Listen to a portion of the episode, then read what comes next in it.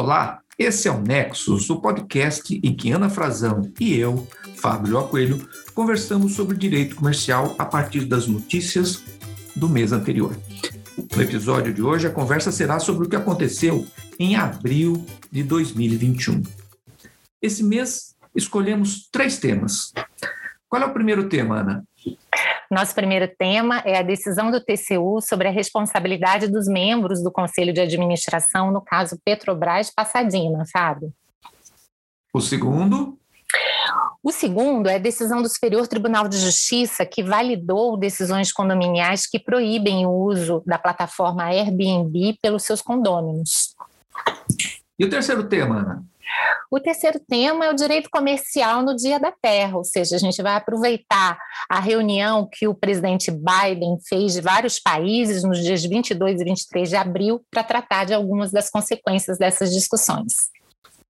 Ótimo! Sejam bem-vindas, sejam bem-vindos.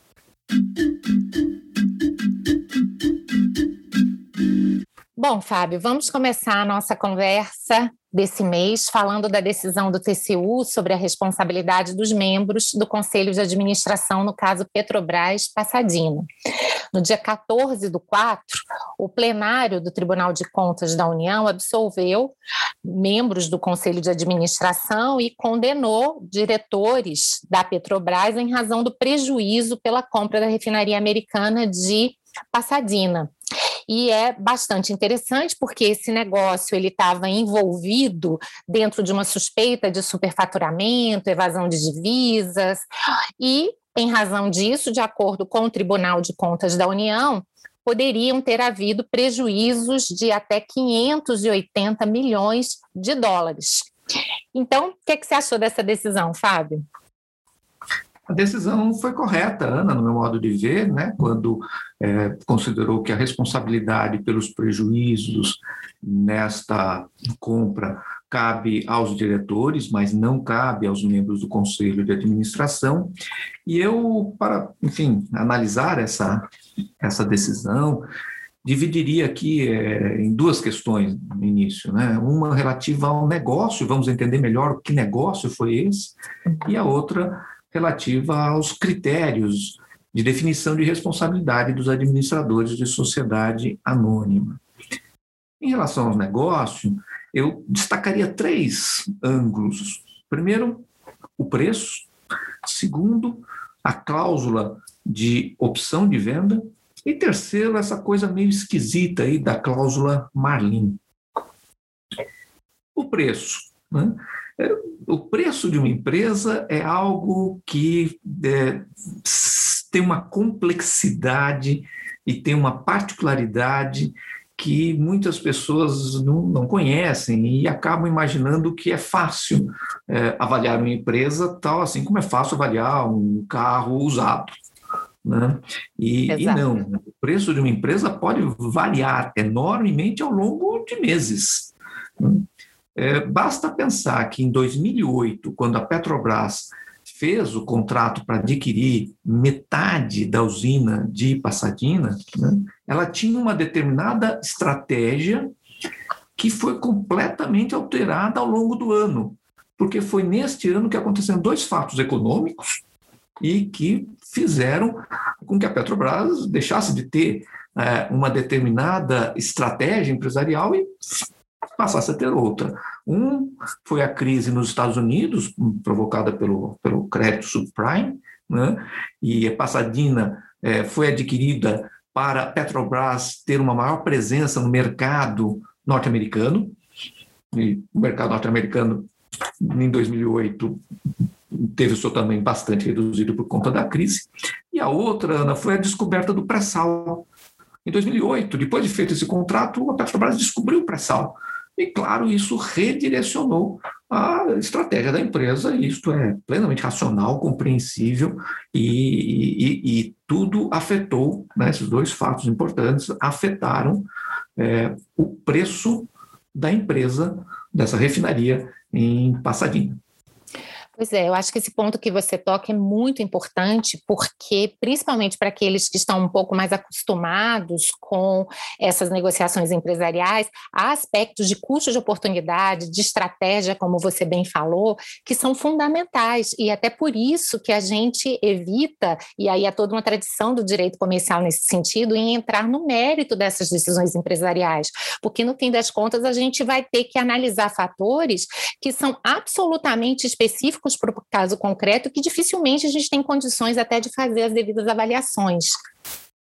Concordo integralmente, Ana. Essa, bem lembrado aí o, o, o, que se costuma chamar de business rule, né? Exato. É, o outro aspecto da, da, do negócio que eu gostaria de destacar diz respeito à opção de venda, que foi uma das cláusulas do contrato. Né? A Petrobras adquiriu metade da é, refinaria e ficou, é, enfim, contratou com a Astra Oil, que, é, que era a titular de, do 100% da refinaria, que, que vendeu essa porção, né, contratou que ela se obrigaria a adquirir a outra metade em determinadas hipóteses, entre as quais uma divergência entre os sócios acerca do rumo, dos rumos da refinaria. Né? É uma a, a opção de venda estruturalmente é muito fácil de entender. Né? Todo contrato de compra e venda é uma declaração do comprador de que compra e uma declaração do vendedor de que vende. Né? Na opção de venda, o comprador já fez a sua declaração, eu compro. Falta só o vendedor fazer a declaração dele, eu vendo. Então a Petrobras já tinha feito a opção, é, quando contratou essa cláusula, já tinha feito a declaração de que comprava a outra metade. Né? Bastava só, para concluir, concluir o negócio jurídico, a declaração de venda da Astra Oil. Essa cláusula de opção de venda é muito comum nos negócios de aquisição de empresa, nos negócios de empresa. Né? Uhum. Mas houve aqui algumas coisas que tiraram um pouquinho essa negociação do rumo originário, não foi isso? E o, grande ponto de interrogação aqui, a grande, vamos, onde vamos investigar, né, é a, uhum. a, outra cláusula, a cláusula Marlin. Vamos ver de onde surge isso. Primeiro, cláusula Marlin. De, só o fato de terem dado esse nome para a cláusula já é estranho. Né? Porque, eh, vamos atrás, vamos ver o que, que é isso, né? onde surgiu esse nome, onde surgiu essa cláusula. A cláusula que está no contrato de compra e venda de Passadina é, estabelecia que a Petrobras garantiria para a Astra, Oil uma, um retorno mínimo da refinaria, ou seja, um mínimo de dividendos da refinaria. Né? É, isto é completamente inusual, não existe em outros né, negócios no mercado de empresa. Não tem assim um sócio garante para o outro um mínimo de lucros. Isso é, vai até contra os próprios fundamentos de se fazer uma sociedade que é assumir os riscos em conjunto. Mas de onde vem isso, essa cláusula Marlin. Marlin, Marlin, Marlin é o nome de um peixe, um peixe é, do, do, do, do, do, mar, né? E, e os, a, os diversos é, é, poços na bacia de Campos é, têm o nome de seres marítimos, né? Então, um, do, um dos, desses é, postos que foram foi descoberto lá ainda a, antes do pré-sal, muito antes do pré-sal, é o campo de Marlim. E a Petrobras, para explorar o campo de Marlim, fez um contrato de project finance, no qual ela garantia para o financiador um retorno mínimo, né, uma, uma lucratividade mínima daquele é, posto. Num contrato de financiamento de projeto, é plenamente razoável compreensível que o devedor, o financiado, a Petrobras, garanta para o credor, garanta para o órgão que está financiando aquele empreendimento um mínimo de retorno, porque é exatamente o retorno da, da atividade financiada que é, gera os recursos para o pagamento do financiamento, do Project Finance. Né? Uhum. Ou seja, é, num contrato de empréstimo, você estabeleceu uma cláusula como essa, que foi chamada de cláusula Marlin, é plenamente é compreensível, racional. Num contrato de compra de metade de uma empresa, um contrato societário, não tem é, racionalidade nenhuma. E o próprio fato de chamar ah, essa cláusula no contrato societário de Marlin, tomando como é, base o que aconteceu num contrato de financiamento, já põe quem é da área com o um pé atrás em relação a essa inovação jurídica. Né? E a maior preocupação é que exatamente essa cláusula, assim como a cláusula de é, opção de venda, a diretoria omitiu dos membros do conselho de administração quando foi submetida à deliberação desse órgão. E aí você toca também num ponto muito delicado, que é a responsabilidade civil dos administradores, o que envolve ao mesmo tempo membros do conselho de administração e diretores. Claro que eles estão sujeitos a princípios iguais, mas ao mesmo tempo essa delimitação de responsabilidades ela é diferente, não é, Fábio? E aqui me parece que um ponto muito importante da discussão é muito da forma como a decisão foi transmitida pela imprensa mencionava, olha, não houve má fé, né, do, do administrador tal ou X ou Y, mas a grande questão aqui não é propriamente a má fé ou não, é saber se esses administradores agiram de acordo com o dever de diligência e lealdade Ou seja, ninguém é, obriga não há como obrigá-los a tomar a melhor decisão, a decisão acertada, mas se obriga que eles ajam de maneira informada e desinteressada.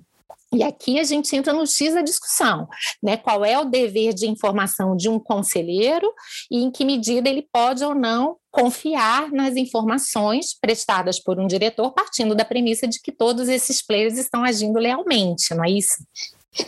Isso mesmo, Ana. O Business Judgment Rule, né, ao qual você fez referência agora há pouco, né, é normalmente traduzido como o, o, dever de você tomar uma decisão com três características, né? A característica de, é, da informação, a característica da reflexão e do desinteresse, né? Então, o administrador ele deve tomar uma decisão é, informada, refletida e desinteressada. Né? Mas é, isso nós temos na literatura bastante assentada, né? É, qual grau de informação deve é, buscar o administrador quando vai tomar uma decisão? Né? Não se pode deixar de lado a importância que aquela decisão tem para a empresa. Então, se é uma decisão que vai, por exemplo, hum, é, mudar todo, toda a estratégia da é, empresa, todo o seu reposicionamento no mercado, evidentemente é uma decisão que tem que ser muito mais é, informada, muito mais é, meditada do que uma outra decisão que tem um aspecto de uma importância menor, tem lá uma, um, um valor menor para a empresa. E Passadina se enquadra nessa segunda alternativa. Em 2008, a Petrobras investiu 53,4 bilhões de reais. E o negócio de Passadina, que estava na mesa dos membros do conselho de administração, era um negócio de 360 milhões é, de dólares. É, a gente comparando esses números, a gente chega à conclusão de que Passadina representou 1,2% de todos os investimentos que a Petrobras fez em 2008. Né? Naquele tempo o dólar estava a R$ 1,80, bons tempos. Né? É, fazendo todas essas contas, a gente chega a esse número. Passadina representou 1,2% dos investimentos da Petrobras em 2008.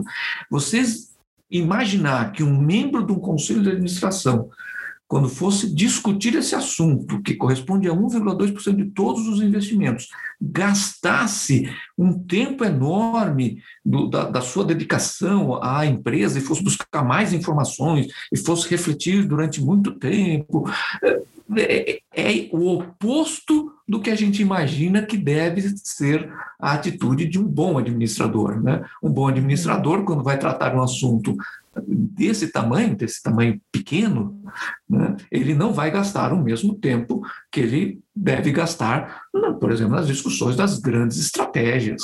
Né? Uhum. Isso tem que ser levado em conta e isso é que dá a medida do atendimento pelo membro do Conselho de Administração né, ao seu dever de diligência. Ele devia ter tido mais diligência? Deixa eu ver o contrato, deixa eu ver lá.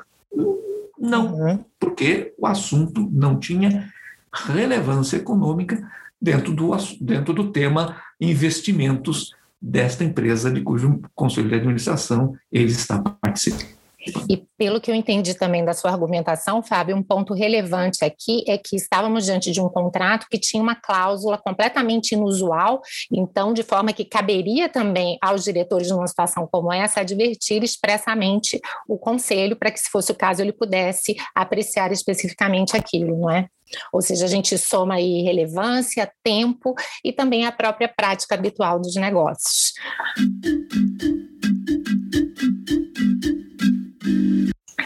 Fábio, a nossa segunda notícia desse episódio diz respeito a uma decisão do STJ validando decisões condominiais que proíbem o uso do Airbnb pelos condôminos. Esse acórdão não está publicado ainda, mas no dia 20 de abril, o site do próprio tribunal divulgou essa notícia, dizendo que, por maioria de votos, a quarta turma do Superior Tribunal de Justiça entendeu que, caso a convenção de condomínio preveja destinação residencial das unidades, os proprietários não poderão alugar seus imóveis por meio das plataformas digitais. E ainda esclarece: a convenção pode utilizar pode autorizar sim a utilização dessas unidades. Ou seja, em última análise, se reconheceu aqui a possibilidade de que a convenção de condomínio tenha uma espécie de soberania no que diz respeito a essas decisões. O que é que você achou dessa decisão do Superior Tribunal de Justiça, Fábio? Ana, eu concordo com, a, com, essa decisão, com a decisão da maioria, né? não foi um entendimento Sim. unânime. Eu concordo. Na verdade, o, a disponibilização de unidades condominiais residenciais para a locação, o, o, contrato de hospedagem, essa foi uma discussão que foi feita no, STJ, né? Na plataforma Airbnb, é, ela pode sim ser é, objeto de proibição pelo condomínio, né? Na verdade, é até invertido, né? Se o condomínio é um condomínio residencial, é, é necessário que haja uma expressa autorização na convenção do condomínio para que os condôminos possam se utilizar desse recurso, né? Colocar a sua unidade residencial disponível no Airbnb. Eu concordo integralmente com essa distinção que foi feita pela maioria né, entre um contrato de locação é, para a temporada e um contrato de hospedagem, hospedagem atípico, que é essa figura né, que a gente vê sendo contratada no uhum. Airbnb. Né? É, quando você tem um, um, uma unidade do, é, do condomínio sendo é, usada, é, é, disponibilizada por essa plataforma, né, isso acaba trazendo para a coletividade, para o condomínio, alguns encargos a mais, necessariamente. Né? Então, é necessário, é, assim como o condomínio pode proibir o uso de atividades comerciais nas unidades residenciais, pode proibir muito bem a, a, a disponibilização dessas unidades na plataforma Airbnb. Exato, eu acho muito interessante você ter ressaltado a questão da tipicidade do contrato, né? Porque também foi um dos fundamentos alegados pela maioria, e no caso específico ainda havia uma peculiaridade. Parece que a proprietária ela disponibilizava alguns serviços também, ou seja, não só o imóvel, mas também alguns serviços que aproximariam aquele contrato, guardadas as devidas proporções de um, de um serviço de hotelaria.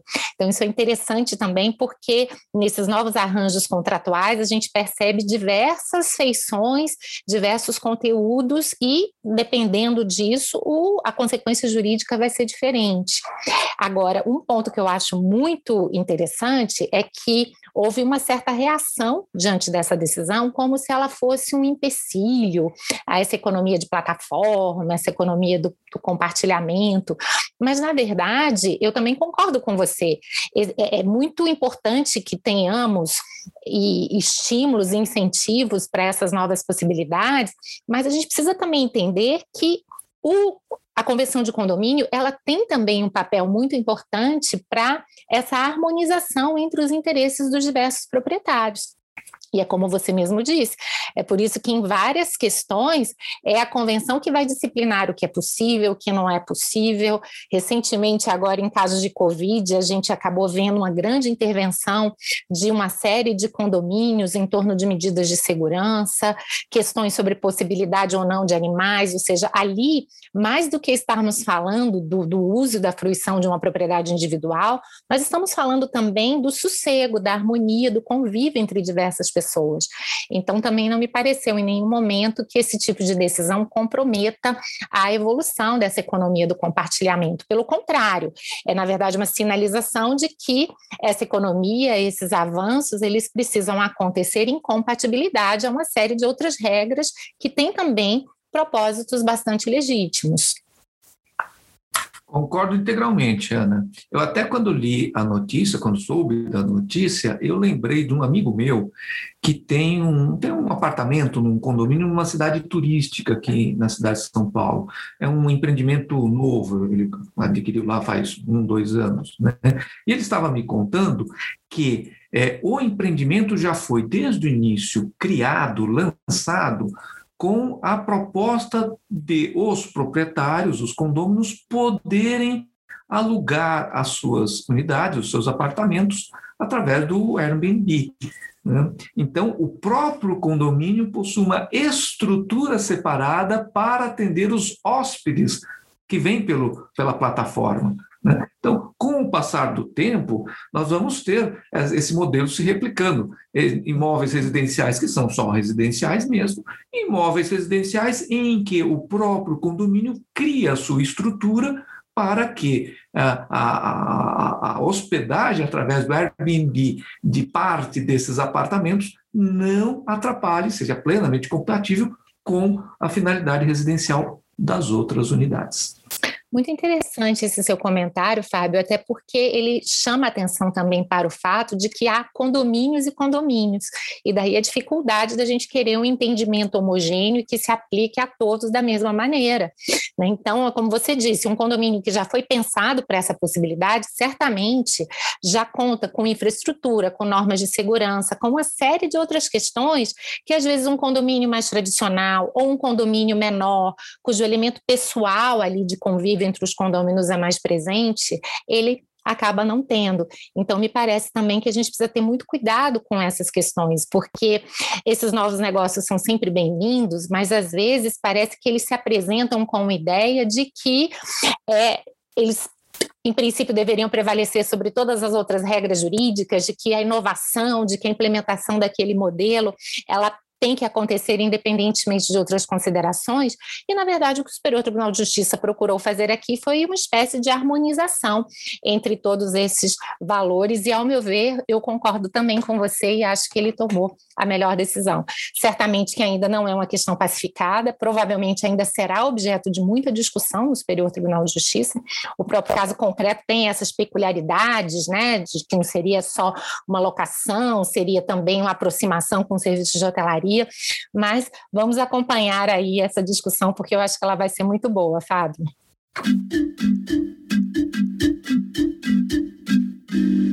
Fábio, o nosso terceiro assunto também é muito interessante. A imprensa noticiou nos dias 22 e 23 de abril a ocorrência da cúpula de líderes mundiais sobre o clima. Então, de uma iniciativa do presidente Biden, que marcou, de certa forma, o retorno dos Estados Unidos à liderança climática internacional, houve muitas discussões que foram pautadas por um fio condutor comum, que é de reduzir pela metade as emissões dos gases do efeito estufa até 2030, o que colocaria os Estados Unidos em pé de igualdade com a União Europeia.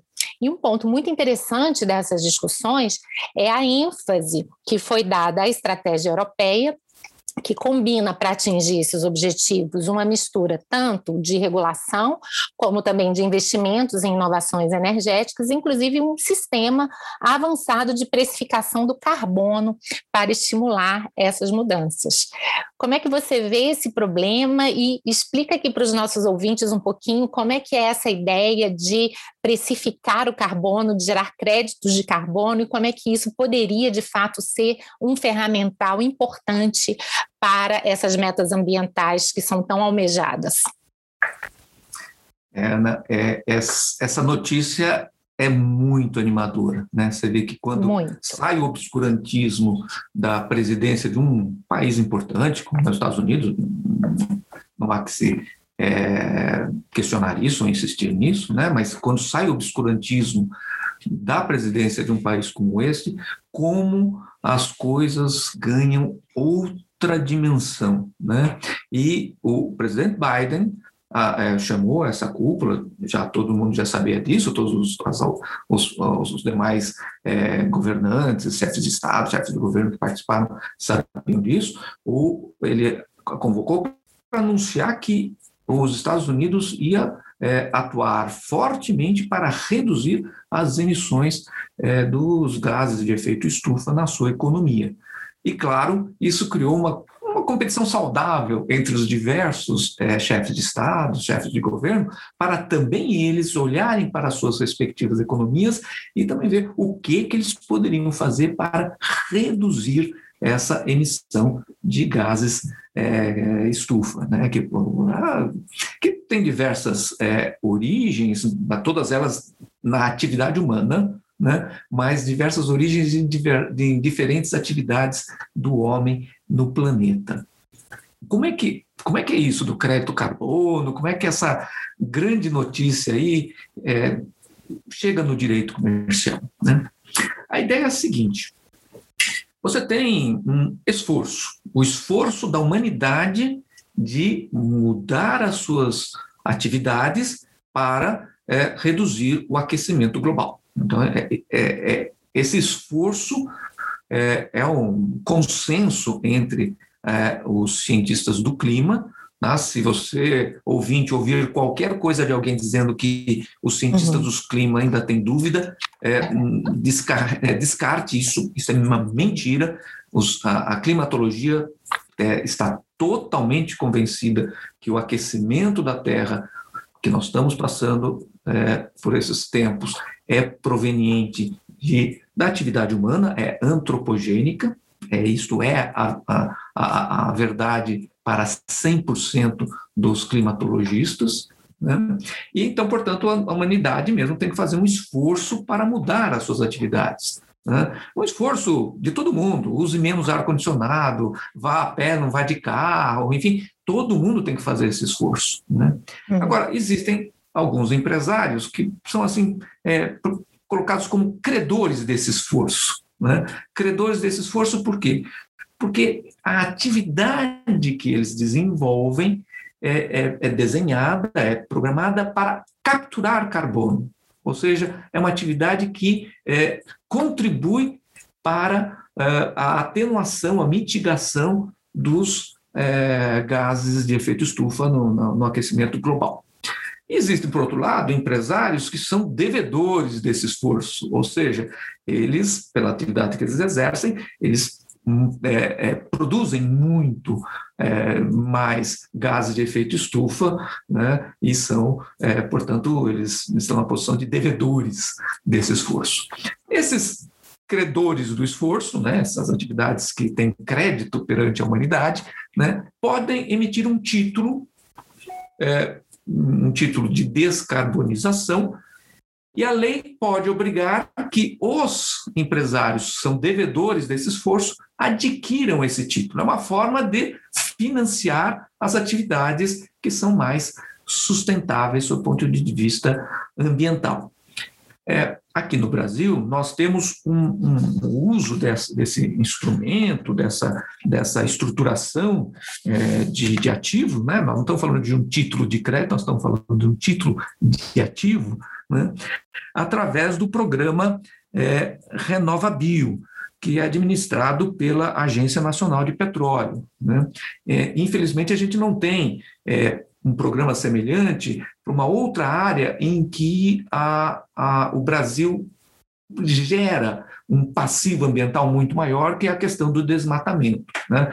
Vamos ver se algum dia a gente possa ter um, um, um RenovaBio do desmatamento. Mas o RenovaBio hoje é da Agência Nacional do Petróleo, de um lado, aqueles é, empresários que geram é, energia, né, é, fornecem ao mercado energia, combustível não fóssil, né, combustível ambientalmente sustentável, esses são os credores do esforço da humanidade e, portanto, podem emitir o CBIO, e, do outro lado, os que vendem, os que comercializam combustíveis fósseis. Esses são os devedores do esforço da humanidade, e esses são obrigados pela lei do é, RenovaBio a comprar os certificados de, de, de crédito de descarbonização, né, os CBIOS, do, uh, do, do, dos outros empresários, né, dos empresários uhum. credores.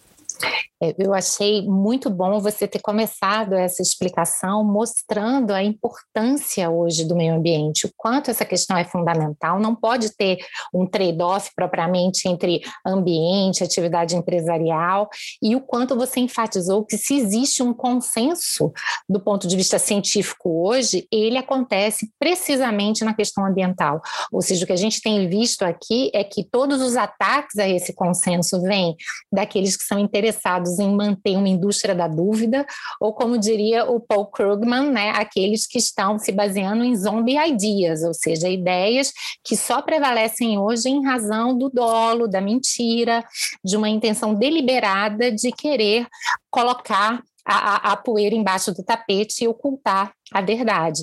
E é muito interessante isso, Fábio, porque se a gente parar para pensar, hoje, essa questão ambiental, ela está no foco também quando a gente pensa nos investimentos ESG, né, que é exatamente ambiente, sociedade, governança há todo um ambiente para estimular os agentes econômicos a tomarem iniciativas voluntárias nesse sentido, mas isso não necessariamente afasta a necessidade de uma regulação que possa, em primeiro lugar, é, lidar com as externalidades negativas da atividade econômica. Alguns diriam que essa seria a principal finalidade da regulação da atividade econômica, e a poluição é um exemplo clássico, e temos todas as dificuldades para a regulação lidar com isso. Alguns sustentam que talvez fosse a tributação também um mecanismo eficiente. E a questão do crédito de carbono, até diante das suas explicações, ela também é um mecanismo interessante, porque ao submeter de certa forma, a poluição a uma lógica de mercado, ela acaba também criando incentivos, benefícios, como você disse, para quem de fato está cumprindo as suas metas, e um ônus financeiro para aqueles que estão descumprindo também essas suas metas. Né? Então, é, de acordo com a sua opinião, você acha que a gente tem que investir em todas essas frentes ao mesmo tempo para resolver o problema ambiental? Existe alguma solução que, de repente, você acha que seja mais importante? Não, eu, eu, eu acho que essa, esse Dia da Terra de 2021 vai ficar na história, né? porque, na verdade, é, os governos, né, o Biden e os demais governos, perceberam que a economia já está falando uma outra lógica, que é a lógica da pauta ESG, né, Environment, Social and é, Corporate Governance, né, ou seja, as empresas elas estão procurando é, se posicionar, se reorganizar, Exato. tendo foco também na questão é, do meio ambiente. E isso a gente vê é, retratado em diversas medidas. Né? A gente, só para ficar no mês de abril, o Banco Central é, publicou duas consultas públicas, a consulta 85 no dia 7 e a consulta 86 no dia 26, né, que tem relação com a, a pauta ESG. Né? É, uhum. os bancos, é uma consulta, portanto, ainda vai virar normativo lá na frente, né? mas por essas consultas, os bancos precisam entre os riscos que é, eles dimensionam da, das empresas para as quais eles vão conceder crédito, tem que passar a considerar os riscos que estão é, relacionados com a pauta ESG, né? Uhum. entre os quais os riscos ambientais.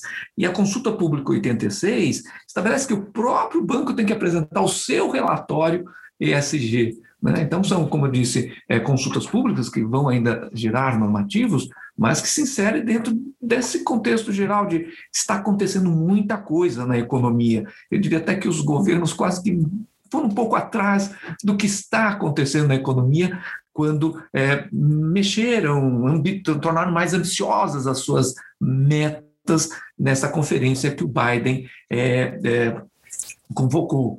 Nesse uhum. contexto, inclusive, uma notícia que, foi, que saiu no dia 23 de abril, né, as ofer a oferta de CBIOS este ano é maior do que a demanda de CBIOS. As empresas que estão obrigadas a comprar o, o, o, o crédito de descarbonização é, é, tem, é, não, é, em menor número a obrigação delas, é um valor inferior ao valor do que foi é, emitido pelas empresas que são credoras do esforço de descarbonização. Né? Uhum. Ou seja, haverá CBIOS, já existe CBIOS, é, a mais do que a, a, a, aquelas, é, aquela necessidade, aquela demanda obrigatória por esse título de ativo.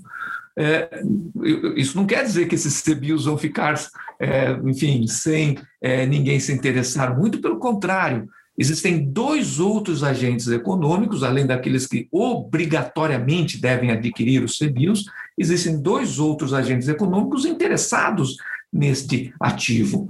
De um lado, aquelas empresas que, enfim, não, não tem nada a ver com petróleo, não estão submetidas à, à Agência Nacional do Petróleo, não estão no RenovaBio, mas são empresas que têm interesse em é, atender a pauta ESG, bancos, seguradoras, produtos de, de, de higiene é, pessoal. Essas empresas também querem adquirir CBIOS para é, ter o ativo que mostra o seu comprometimento com a pauta ESG. E o segundo agente econômico que não está obrigado a comprar, mas que vai comprar CBIL, está comprando CBIL já na, na B3, são negociáveis esses, esses papéis, né? são os especuladores. Né? É, aquele investidor que diz, bom, eu vou comprar um CBIL hoje por 10, porque eu sei que vai ter muita empresa querendo comprar esse CBIL por 20 daqui a, a algum tempo, eu, especulador, vou ver nisso uma oportunidade de ganho. Né? Nós temos um outro aspecto, só para encerrar esse, esse tema, Ana, um outro aspecto também importante para o direito comercial nesse Dia da Terra, que está relacionado é, com o, o, essa competição entre os uh, governantes para é, adotarem é, metas mais arrojadas, mais ambiciosas dentro do combate ao aquecimento global. Né? É, isso diz respeito a um, é, enfim, a, uma, a, um aumento na distância entre as economias, né? Uhum. Porque quando economias mais fortes competem com as economias mais fracas por um papel, por um crédito de descarbonização, claro que é, as economias mais fortes farão com que esse papel aumente o seu preço, né? os agentes econômicos dessas economias mais fortes nessa competição estarão dispostos a pagar mais pelo, pelo certificado de descarbonização, e isso tornará para os agentes econômicos das economias mais fracas é mais difícil né, é, cumprir a pauta ESG, mais custoso cumprir a pauta ESG, nem sempre eles vão poder repassar para o preço dos consumidores esse custo de, de, de adquisição de certificados de descarbonização que tendem a ficar mais caros. Ah, numa notícia também desse mês de abril, no dia 30 de abril, né, é, diz, é, diz respeito, nos traz a informação de que os agentes econômicos na Europa, empresários na Europa, estão pressionando seus governos para que se crie um imposto de fronteira ligado à descarbonização. Ou seja, uhum. é, se o produto que está sendo importado para um país da Europa. É, não é um produto é, que tem uma, uma ligação, um compromisso com a pauta ESG, com esse esforço da humanidade de descarbonização, pagar um imposto maior para entrar no mercado. Eu europeu. Então, é, esse, esse, mês de abril de 2021 será lembrado por muito tempo na história do direito comercial.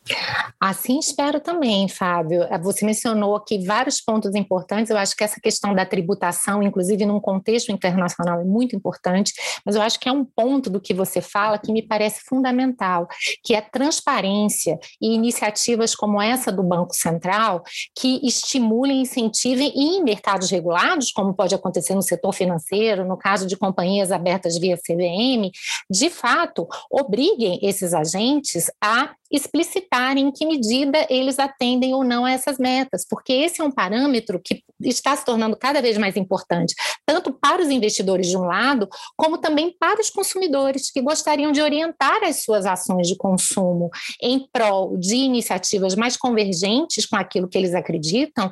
E como você disse hoje, felizmente há um grande é, é, consenso científico, sim, mas mesmo na sociedade já vem havendo uma maioria se formando em torno disso, mas muitas vezes o que está faltando é informação, o que está faltando é uma espécie também de métrica que possibilite que nós, consumidores e também investidores, possam tomar essas decisões informadas. Então, me parece que a transparência talvez seja uma alternativa extremamente interessante, junto, claro, com mercados de carbono, com tributação, com uma regulação que possa internalizar de uma maneira mais eficiente os efeitos da poluição, mas a transparência também é um ponto que me parece muito interessante, sobre o qual eu acho que a gente tem que prestar bastante atenção nos próximos tempos.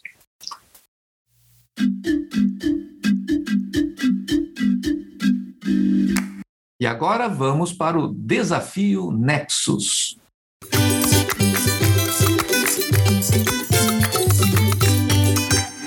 No desafio Nexus, Ana e eu, a gente propõe uma questão, uma, faz uma pergunta, e os ouvintes que querem participar desse desafio nos mandam a resposta através de um e-mail. O e-mail é ucej.uceg.com.br nexus@uceg.com.br. E aqueles que acertam a pergunta concorrem a um livro de autoria da Ana ou de minha autoria. Né? O desafio Nexus, o primeiro desafio Nexus, né, que nós vamos dar o resultado agora, foi no episódio anterior, nós fizemos uma pergunta sobre que instrumento musical que é tocado no iníciozinho da nossa identidade sonora, que foi composta pelo é, Guilherme Café e pelo Paulo Neto. Né? É, daqui a pouco nós vamos ouvir a resposta a esse desafio. E os é, ouvintes que mandaram a resposta correta concorrem a um sorteio da, do meu livro Comentários à Lei de é, Falência e Recuperação de Empresas, a 14ª edição, que já está atualizada de acordo com a reforma de 2020. Então, Ana, nós recebemos muitas respostas, né? É, muitas é, participações tivemos, a gente agradece a todos que participaram, e agora nós vamos ouvir a resposta do desafio. E para dar a resposta do desafio, a gente chamou o Paulo Neto. Aliás, Ana, o Paulo Neto está à frente de um projeto muito interessante que se chama Adote o Artista, em que uh, uma pessoa pode dar de presente para outra uh, telegramas musicais. Né? Quem tiver interesse, o perfil dele no Instagram é Eu Paulo Neto. E tem o perfil também do, do, do, do, projeto que é Adote o Artista. Vamos ouvir a resposta aqui do Paulo Neto. Então, gente, eu sou o Paulo Neto, cantor e compositor, e junto com o Guilherme Café compusemos para Nexo a vinheta que se chama Resfungado, que vocês já devem ter ouvido, e o instrumento que toca no início é o sopro numa garrafa de cerveja. Vocês imaginaram isso? Pois é. Por conta do isolamento social, a gente não estava conseguindo mobilizar outros músicos para criar esse arranjo com a gente, então a gente escolheu esses caminhos mais orgânicos e chegamos nesse resultado. Então, espero que vocês curtam aí. Um grande abraço nosso e até já já. E aí, Ana, você suspeitava que era isso, que eram garrafas? Eu realmente não suspeitava e achei sensacional, em primeiro lugar, o número de mensagens que nós recebemos. A gente ficou muito feliz com o engajamento, com a participação dos nossos ouvintes, mas eu fiquei mais feliz ainda porque um dos nossos ouvintes conseguiu acertar, o que eu achei uma verdadeira proeza, né, Fábio? É verdade, Ana. Nós não tivemos sorteio porque um único dos ouvintes que participou do desafio Nexus é que acertou, e esse nosso ouvinte é o Maurício Moreira da Silva Júnior, nosso ouvinte de Anápolis, Goiás. Né? Ele vai receber, então, um, a 14 edição do meu livro Comentários à Lei de Falência e Recuperação de Empresas. Parabéns, Agora nós Maurício. vamos para o, o, o, segundo desafio Nexus, né, Ana? Vamos lá. Qual vai ser o livro que é, o, o, os nossos ouvintes vão concorrer?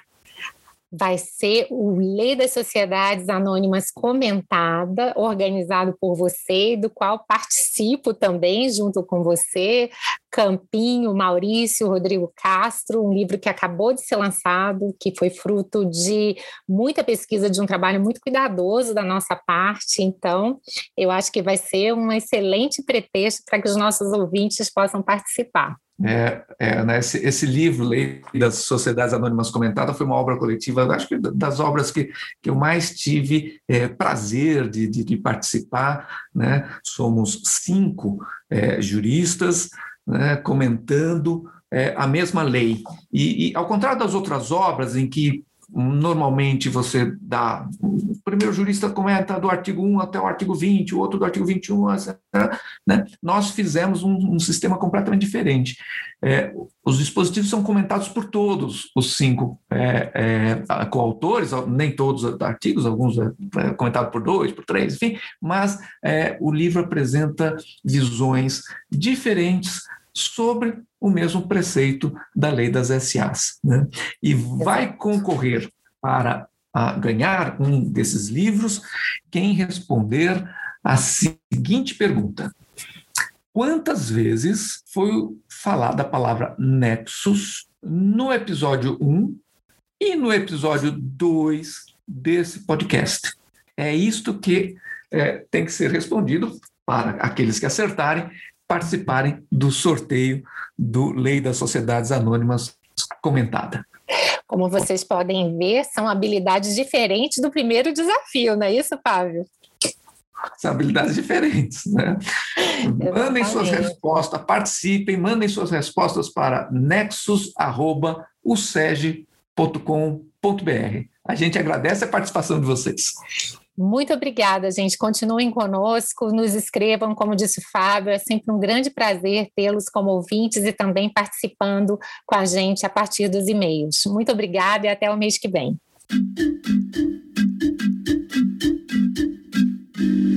Esse foi o Direito Comercial de abril de 2021 que o Nexus trouxe para você. No próximo mês, Ana e eu estaremos novamente aqui esperando você para conversarmos sobre o direito comercial nas notícias. Nexus conta com a edição e os trabalhos técnicos de José Jance Marques e com a identidade sonora de Guilherme Café e Paulo Neto. Até lá!